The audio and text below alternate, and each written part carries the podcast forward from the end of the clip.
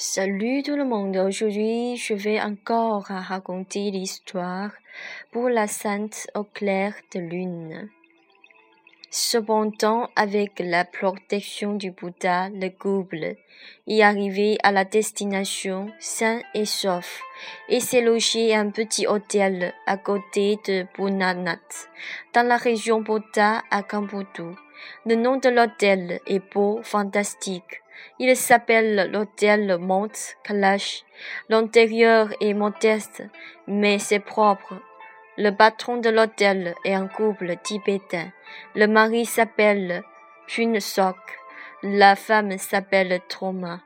Ils sont gentils et ont un enfant moins d'un an. Swan et Isizen passent un jour fatigant. Quand même, ils sont gais et espèrent de voir la pagode Bunanat réputée.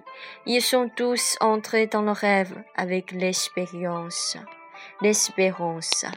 Merci, c'est, c'est encore une partie de cette histoire. Je vais raconter la prochaine fois la suite. Merci, c'est